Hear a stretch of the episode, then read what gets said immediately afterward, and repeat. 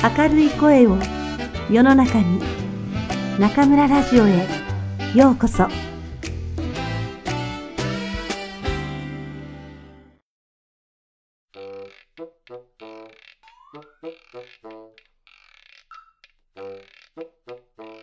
我が輩も猫である。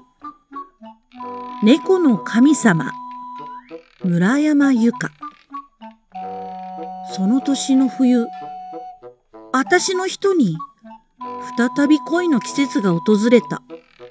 当の本人が気づくよりも前からそばにいる私にははっきり分かった。わからない方がどうかしている。何しろ彼女と来たら薄べったくて四角い金属の板がピリリリリと小鳥に似た声で鳴くたびに獲物に飛びかかるような勢いで走っていてはまなじりを消してそれに見入るのだ。どうやら特定の誰かからのメッセージが届くのを期待しているらしく、それが単なる仕事関係のものだったりすると、あからさまに肩が落ちるのだった。どうしてつがいの相手なしでは満足できないんだろう。そう思うと、ひどく寂しかった。私は彼女だけいれば十分なのに、彼女はそうじゃない。私だけでは十分じゃないのだ。もう十何年も会ってなかった昔の恋人なんだけどね。彼女はこっそり私に告白して起こした。わかんないのどうして私、一度は別れた彼のことがこんなに気にかかっちゃうんだろう。向こうもどうして今になって私なんかに構うんだろう。猫は本当の気持ちを我慢しない。いくらお腹が空いてたって、気に食わない相手にすり寄ったりしないし、撫でられたくない時に背中を撫で回されるのを許したりもしない。そんなことを繰り返していたら、一番大事な自由を明け渡さなくちゃなくなる。だから私も正直になることにした。私の人がこんなに綺麗で素敵で、ご機嫌な猫の存在を忘れて、あの馬鹿げた四角な金属板ばかりいじり始めるたびに、私は隅っこで壁の方を向き、無言のまま背中から思いっきり負の信号を発してやった。テレパシーとかじゃないから、すぐには届かない。とても長くかかる時もあるけど、私の送るドブネズミ色の気配は、じわじわと部屋の空気を侵食していき、やがて彼女の足元から這い登っていって、ついにその注意をスマホとか呼ばれる四角な板から引き剥がすことに成功する。そうすると彼女は慌てて私のそばへ駆け寄ってきては謝るのだ。さくちゃん、ごめん。ほっといたりしてごめんね。私は尻尾でパタンパタンと不規則に床を叩き、恐ろしく気分を害していることを伝える。ねえ、誤解しないで。何をしている時だって、お前のことを忘れたりはしてないよ。本当だよ。よく言う。今、思いっきり忘れてたくせに。私はごまかされやしない。背中に触ろうとする手を皮膚をビリリと震わせることで拒んでみせると、彼女はなおも猫だね声で謝りながら立ち上がって、冷蔵庫を開ける。缶詰を出し、中身を皿に開け、レンジでほんの少し温めてから、私の前に置く。別に缶詰が欲しくて、駆け引きみたいに背中を向けてたわけじゃないのに。悪かったってば、お願いだから機嫌直してよ。そっぽを向きたいところだけど、マグロの湯気が、ふわんふわんと鼻をくすぐる。そんな時私は、とりあえず今だけはごまかされてあげることにした。なんと言っても、マグロに罪はないんだし。結局のところ、どちらかが大人になるしかなさそうだった。私にだって理解できないわけじゃないのだ。私の人が大切にしている仕事、恋の歌を書いて、聴く人の心を震わせる仕事のためには、彼女自身が恋心を身の内に絶やすわけにはいかないんだってことぐらい。それに、今度のオスは多分、前のに比べたら、随分とマシなんじゃないかと思われた。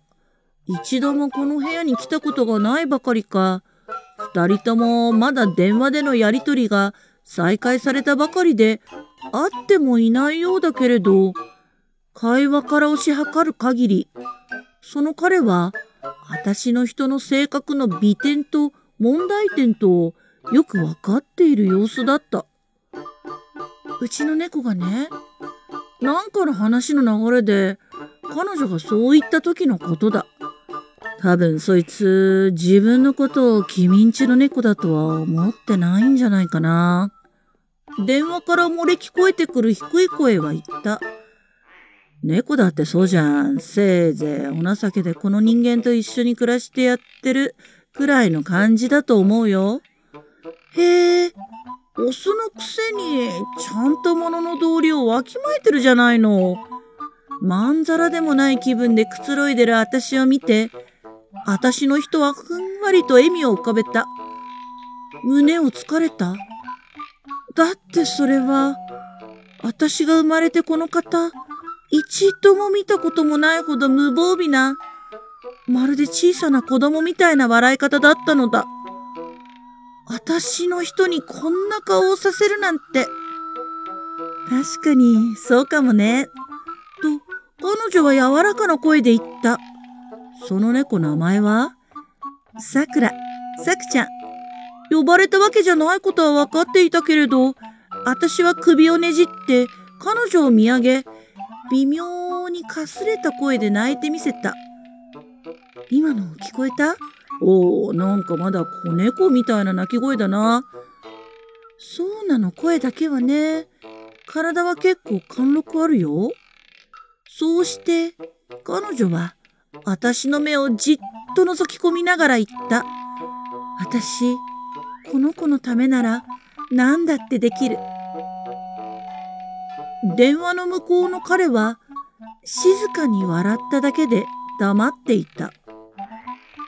その晩私は枕元に座って私の人の寝顔を見下ろしていた。彼女がうつ伏せで寝ているのは前みたいにやり場のない涙をこらえるためじゃない。昼間あれだけ話していた相手とまたしてもメッセージをやり取りしていて途中で何かもやもや迷っているうちに、スーッとうたた寝してしまったからだ。仕事しなくていいのかしら。と老婆しんながら思った。毎日毎日こんなに色ぼけしていて大丈夫なのかしら。パソコン画面に広げた原稿用紙は、ここ数日一行も埋まっていない。こんな調子でマグロの缶詰はちゃんと買えるのかしらただ、こうしてそばに座っているだけでも、私には感じ取れるのだった。彼女の体中の皮膚のすぐ下を、熱くて濃厚な、およそ手に負えない感情が駆け巡っているのが、きっと、もうしばらくしたら、彼女はその感情に名前をつけるだろう。彼女にとってはそれが、詩を書くということなのだから。枕の横に投げ出された手は、眠っていてもなお、あの薄べったくって四角な金属板を離さない。こんなものが電話の役目を果たしたり、パソコンやテレビやラジオやカメラの代わりになったりするのが信じられない。彼女はよくカシャカシャと写真をたくさん撮っては、当の私に見せてくれた。これなんかすごく可愛く撮れてるけど、それでも生身のさくちゃんの魅力には、到底及ばないね。なんて分かりきったことを言いながら、時には私にシャッターをさせることもあった。猫が自分の前足で画面を押すことで、いわゆる自撮り写真を撮れるようになっているんだそうだ。だから私は知っていた。黒い画面のどこをどうすればこの板が息を吹き返すかってこと。それから前のオスと暮らしていた頃は数字をいくつか打ち込まなければダメだったものが、私と二人暮らしの今は何の鍵もかかっていないってことも。私の人の手の中にある四角い画面に、そろりと前足を乗せる黒い画面がたちまち明るくなって、いつもだったらまず私の写真が浮かび上がるところだけど、今はそこに書きかけのメッセージが表示される。眠りに落ちる直前までやりとりしていた画面だ。私はそれを覗き込んだ。残念ながら、猫に人間の言葉は読めない。どれもこれもアリの行列みたいにしか見えないから、何が書いてあるのかはさっぱりわからない。でもまあ、彼女が書くには書いたものの、あれだけもじもじと迷っていたメッセージだ。とりあえず、送ってみたらどうかしらん。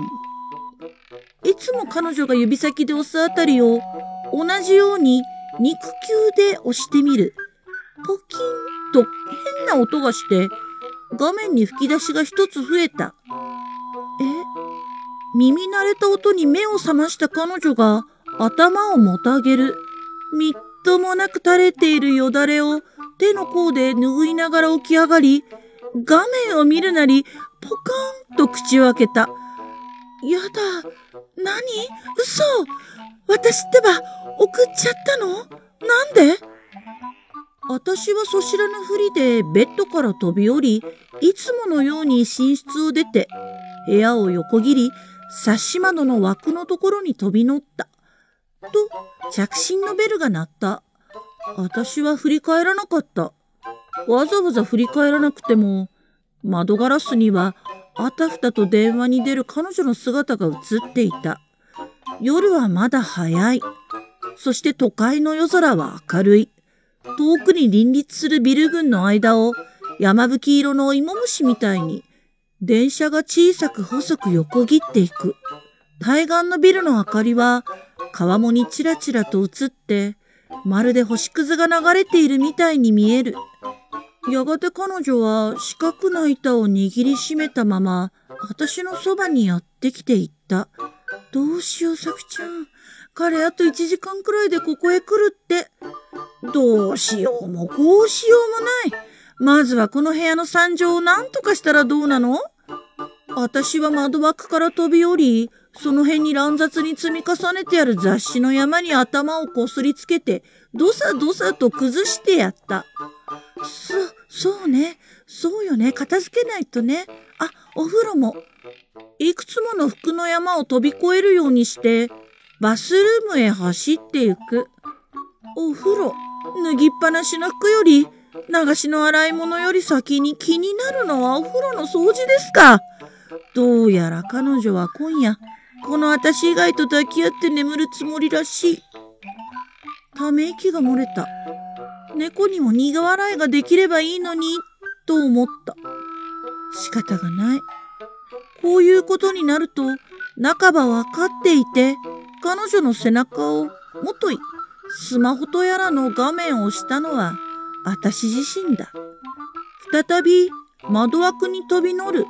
ここが一番掃除の邪魔にならないだろう。私、この子のためなら何だってできる。これはあの言葉へのお返しだった。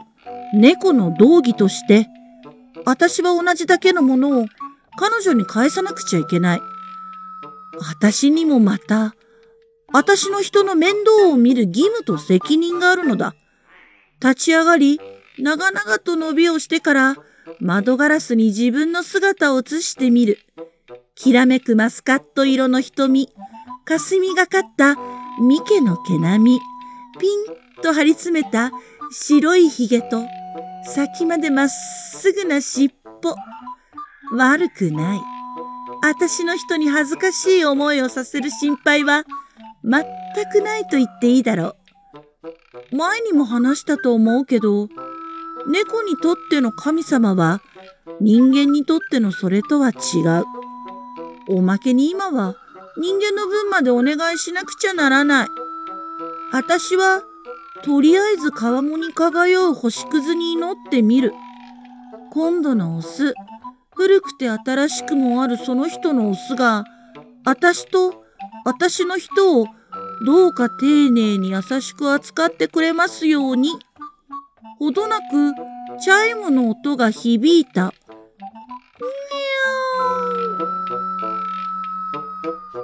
ー